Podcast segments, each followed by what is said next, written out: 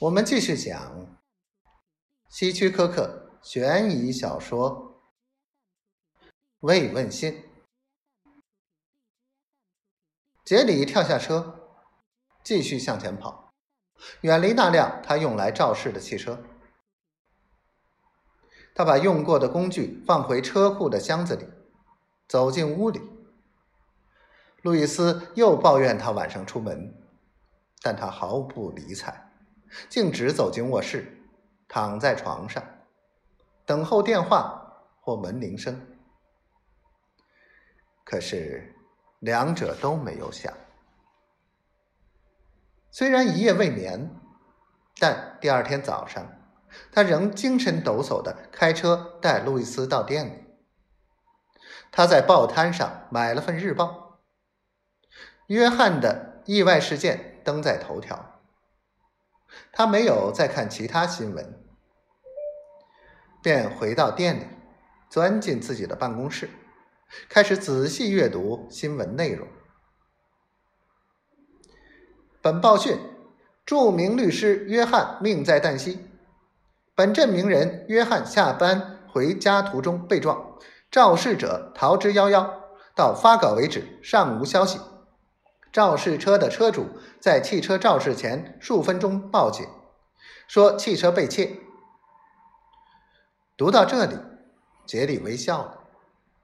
他拿起报纸，扔进废纸篓。现在大功已经告成，没有什么可担心的。要考虑的是未来了。他拿出钥匙，打开抽屉。想找那封写好却没有寄出的信，但他不在了。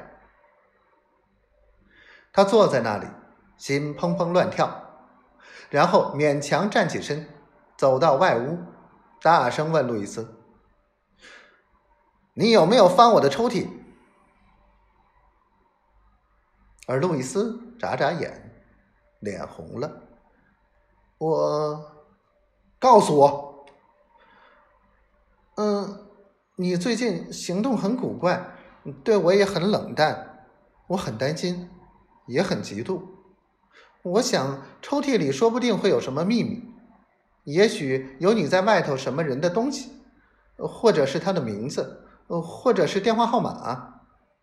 嗯，我知道家里五斗橱里有第二把钥匙，所以三天前我拿出钥匙打开抽屉。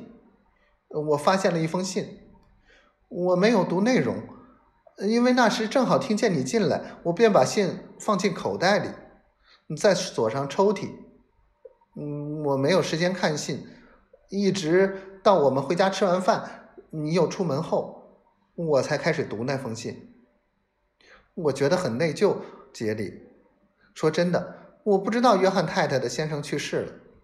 约翰太太人很好，很有礼貌。他向我买过几次东西，我记得他。你真的是体贴周到。我想到给他写慰问信，我以为是你忘记寄出去了，所以查了电话簿，找到了他家的地址，写在信封上，贴好邮票，替你寄出去了。我本来想告诉你的，可是又怕你生气，说我翻你抽屉。墙上的电话铃响了。杰里死盯着他太太，大口喘气，倒退着过去，拿起话筒：“喂。”他好不容易才说出话：“是你吗，杰里先生？”声音很熟悉。“是的。”他的声音变得像耳语一样。今天早晨，我收到你两天前寄出的信。冰冷的声音停住了，然后变成尖叫：“你怎么知道我会成为寡妇的？”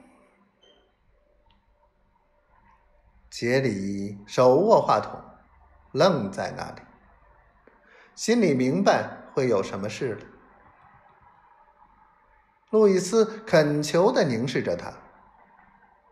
但是，在他绝望的愤怒中，路易斯变得模糊了。